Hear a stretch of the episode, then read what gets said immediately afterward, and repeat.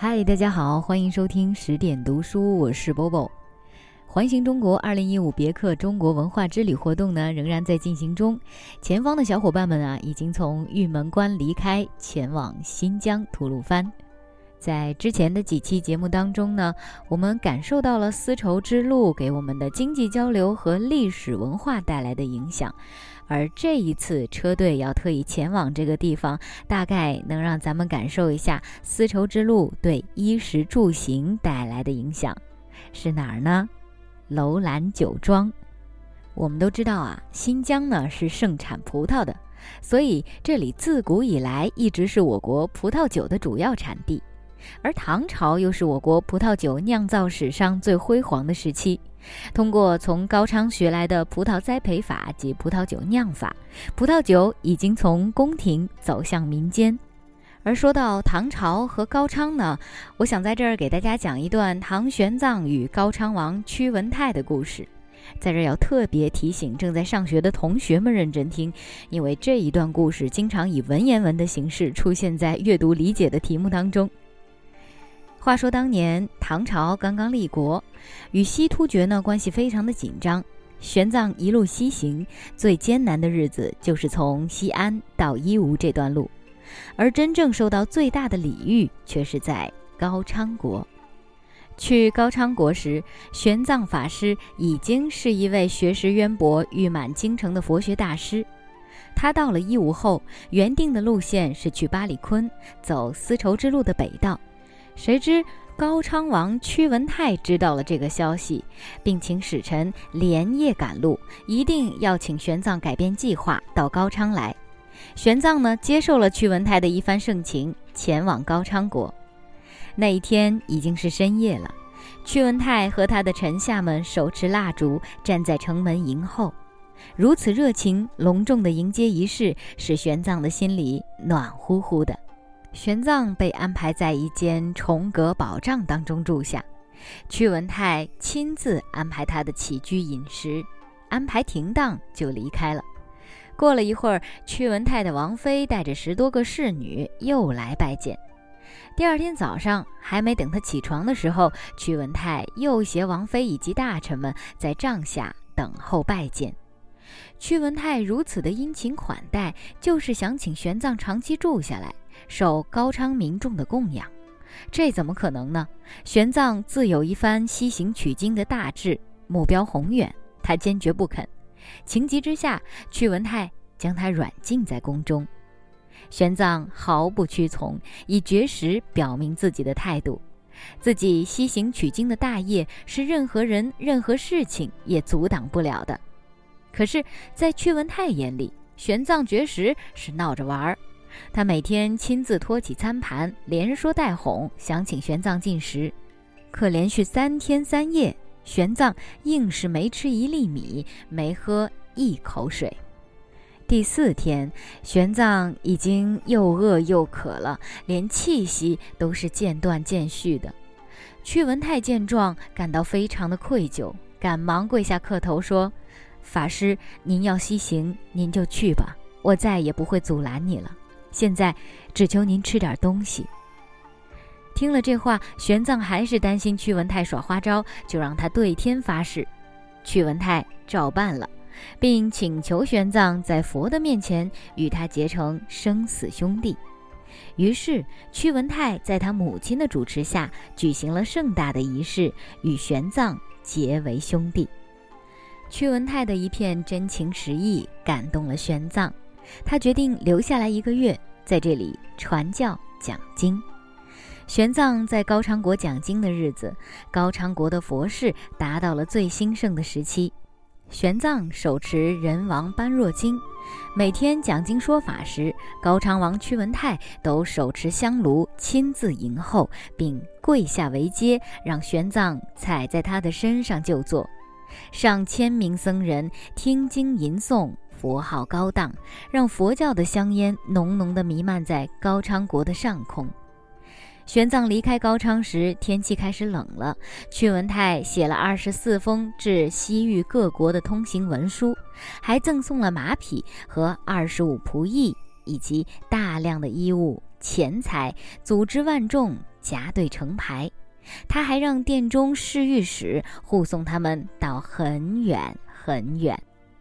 忠厚仁义的玄奘也恋恋不舍，他决定等他回来的时候，一定要再次到高昌国看望屈文泰。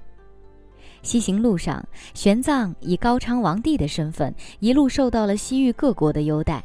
他写信给屈文泰说：“觉交河之水，比则非多；据葱岭之山。”方恩启重。玄奘西行印度取经，前后十七年，行程五万多里路，历经一百三十多个国家，终成一代高僧。玄奘从印度学成回来后，本来可以不走沙漠，从海道返回唐朝，但他心里一直惦念着屈文泰，仍取道北路，翻雪山，涉流沙，回归中原，履行他们之间当年的约定。遗憾的是，当玄奘法师走到于天国的时候，听说高昌王国归属大唐而为西周，屈文泰已经死了，长眠于酒泉。他暗湿泪水，仿佛闻到了高昌国上空还未散去的硝烟战火，只好从于田直接回到了西安。这个故事是被玄奘的徒弟记载下来的。虽说它不像《西游记》里的那么神秘，有那么多的妖魔鬼怪，却让我们感受和了解到了玄奘在西行路上的一段佳话。关于高昌国的一段故事，就先讲到这儿了。咱们可是有酒引到这儿来的。那节目呢一开始说到了，咱们这个车队呢是到了楼兰酒庄，那就不得不提一个历史上最神秘的国度之一了——楼兰古城。楼兰古城为什么神秘呢？我也查阅了很多资料，在这简单的为大家介绍一下。就在一九零零年的三月，瑞典有一个探险家，名字叫做斯文赫定。他曾经沿着塔里木河向东，到达孔雀河的下游。他想寻找行踪不定的罗布泊。当探险队到达了一个土缸的时候，糟糕的事儿发生了。斯文赫定发现他带来的水泄漏了很多，在干旱的沙漠中没有水，就等于死亡啊。于是他们就去寻找水源。令人难以置信的一幕发生了，一座古城出现在他们的眼前，有城墙，有街道，有房屋，甚至还有烽火台。斯文赫定在这儿挖掘了大量的文物，包括钱币、丝织品、粮食、陶器、三十六张写有汉字的纸片、一百二十片竹简和几支毛笔。斯文赫定回国后，把文物交给德国的希姆莱鉴定。经过鉴定啊，这座古城就是赫赫有名的古国楼兰。可以说，整个世界都被震惊了。随后，许多国家的探险队也随之而来。经过了历史学家和文物学家长期不懈的努力，楼兰古国神秘的面纱被揭开了。据考古学家证实，塔里木河盆地人类活动已经有一万年以上的历史了。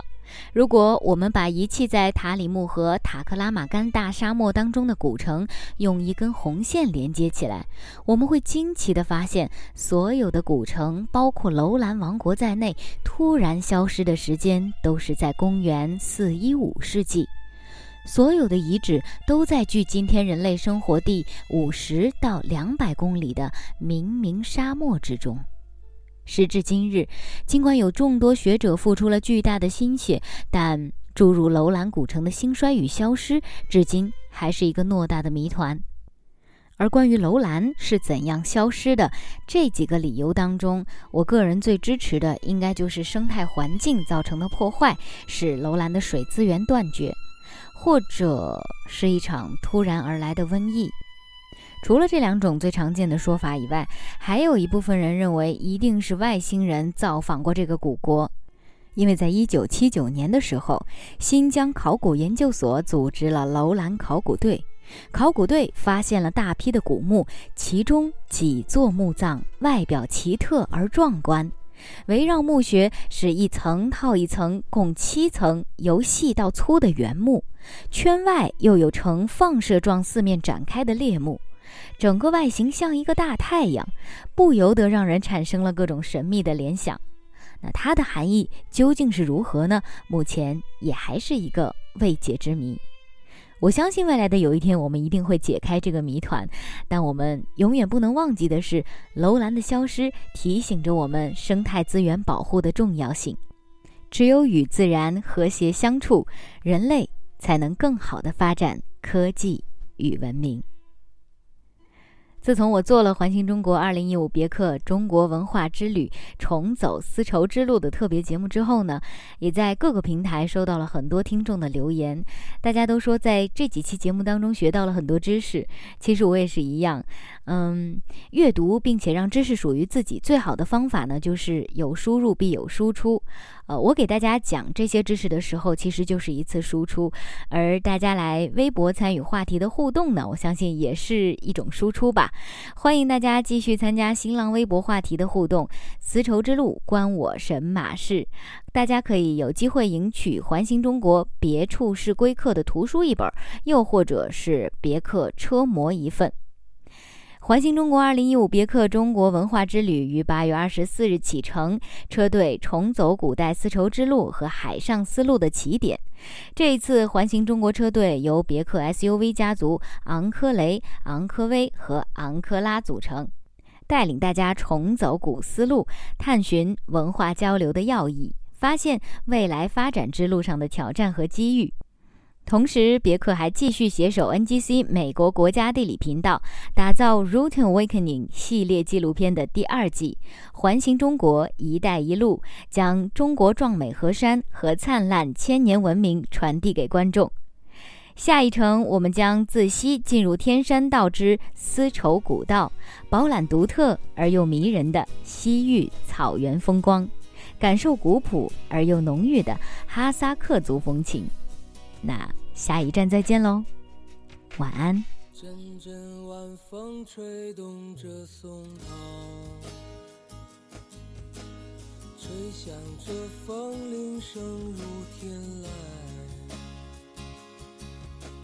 站在这城市的寂静中，让一切喧嚣走远。青山藏在白云间，蝴蝶自由穿行在清涧，看那晚霞盛开在天边，有一群向西归鸟，谁画出这下我和你，让我们的世界绚丽多彩。谁让我们哭泣，又给我们惊喜，让我们就这样相爱相依。总是要说再见，相聚又分离。总是走在漫长的路上。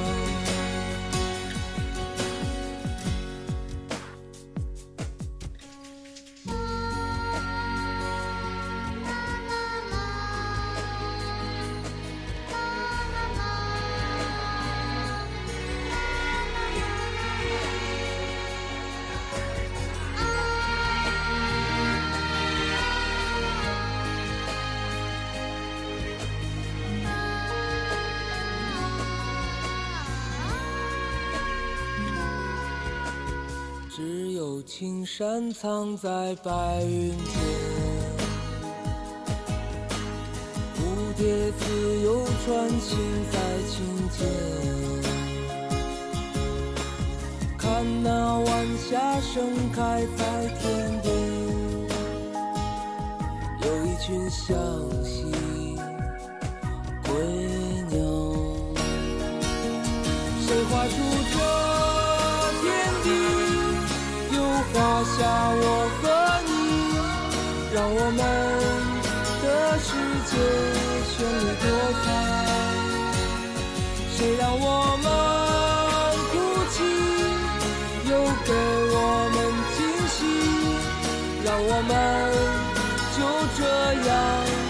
相遇，